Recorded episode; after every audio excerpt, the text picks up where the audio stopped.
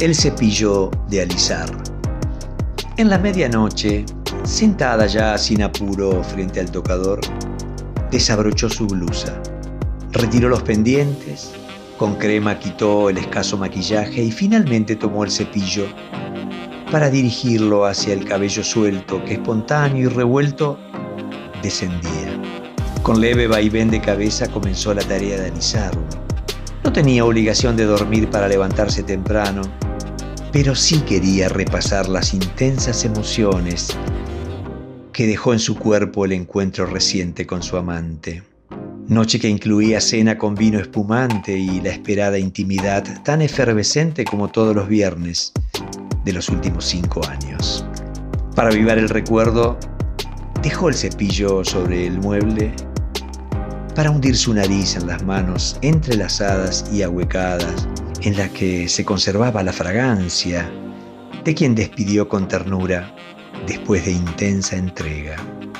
Aspiró suave y profundo varias veces y con ojos semicerrados revivió el sentir extremo que recorrió su espalda cuando él sumergió los labios debajo de su ombligo. Sonrió con picardía ante el recuerdo de ver su imagen elevada y plácida reflejada en el espejo del techo de la habitación donde semanalmente compartían sus sentires. Tomó nuevamente el cepillo, pero otra vez postergó llevarlo hacia su cabeza. Si bien era tarde, quería recordar todas las caricias que guardaba, especialmente los besos atropellados, irrespetuosos e insaciables que surcaron su cuerpo. También aquellos ardientes entre labios húmedos y apretados que luego recorrían sus orejas y descendían al cuello, hacia los hombros y los senos. Pero los más osados eran aquellos que iban abruptamente y sin aviso a la piel pelviana, provocando contorsiones imprevistas tal como ser lanzada a la cúspide del gozo apoyada apenas en sus talones y la espalda. El cepillo de alisar ahora sí retomó los movimientos suaves en la cabellera alborotada y con paciencia desenredaba los nudos consecuentes de una entrega deseada, donde músculos y sudores se asociaron para que nada quede afuera de la festividad planeada. Con el cabello finalmente prolijo, se restauraba la imagen de una mujer serena, culta y bella. La misma que transita pisos lustrosos de su cocina donde cursa maternidad sin renuncias, como también circulan las lujosas oficinas comerciales del microcentro, donde resuelve negocios planificados. Luego de guardar el cepillo quiso quitarse el corpiño, que rato antes fue arrojado con apuros y sin miramientos a un rincón de la habitación de luces rojas. Pero una dificultad para desabrocharlo le exigió otro movimiento. Se puso de pie, torciendo levemente la espalda para mirarse en el espejo, y fue en ese instante que sintió en la entrepierna una molestia, como si fuera un pinchazo que marcó el lugar preciso del imprevisto dolor. Quitó al fin el corpiño, se puso luego una remera larga y ya en la cama, boca arriba, apagó la luz. De inmediato pasó sus dedos en la zona afectada, la recorrió despacio y al sentirlo en calma, decidió dejar allí la mano sedante. La otra, en cambio, se acercó nuevamente a su nariz para disfrutar antes de dormir los últimos olores de una sexualidad que resistía a marcharse. La que durante dos horas de besos arrebatados, la pasión le exigió no cerrar sus piernas. El dolor, esa noche se durmió sonriendo. Ella, ella también.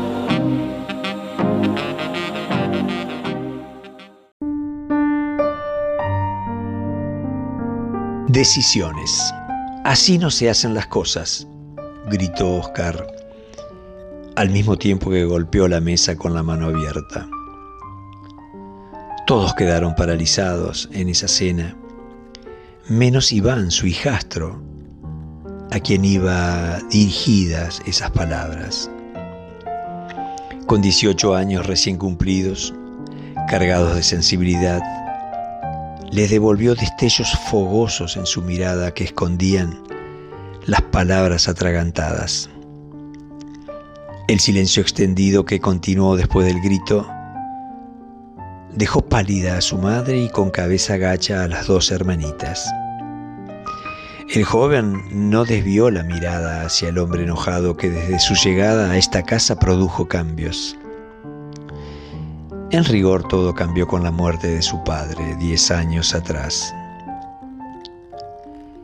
Mientras el silencio se imponía, a Iván le llegaron recuerdos vivos de risas jugando con su padre a las cosquillas antes de ir a dormir, de los penales en el pasillo con festejos exagerados de gol, o aquel barrilete que poco voló en las últimas vacaciones y que para fabricarlo trabajaron casi un día.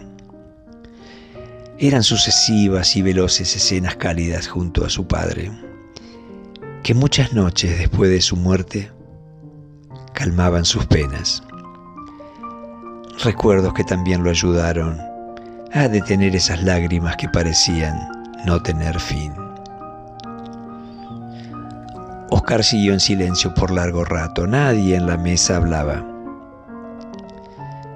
En Iván continuaron los recuerdos de su padre, quizás como auxilio a este momento tenso. Él se mostraba sonriente, como en aquel momento que con las manos en el barrilete le preguntó, ¿de qué color lo hacemos? En la fugacidad del momento, también lo recordó cuando lo acompañó al jardín de infantes y subieron despacio las escaleras rumbo al aula, rumbo al crecimiento, a la separación familiar y también peldaño inicial de la independencia. Ese día, al despedirlo con un beso, le dijo al oído, después te vengo a buscar. Los ojos de Iván recuperaron su brillo y las palabras atragantadas finalmente se expresaron. Por más que te enojes y golpees la mesa, Oscar, las cosas no se hacen de un solo modo. Quiero que todos sepan que no voy a seguir estudiando ingeniería. Voy a ingresar al Conservatorio de Música. Ya tomé la decisión y estoy convencido. Con eso me alcanza aunque no sea como vos y mamá quieren. Serenamente le pidió a sus hermanitas que levanten la cabeza y a su madre que cambie la cara pálida. A fin de cuentas la cena se enfría, dijo con cierto humor. Llenó su vaso y también el de Oscar, que dejó de estar enojado y con mucha tranquilidad agregó, es así. No te enojes, por favor, Oscar. Las cosas se hacen como uno siente y piensa, no como otros quieren.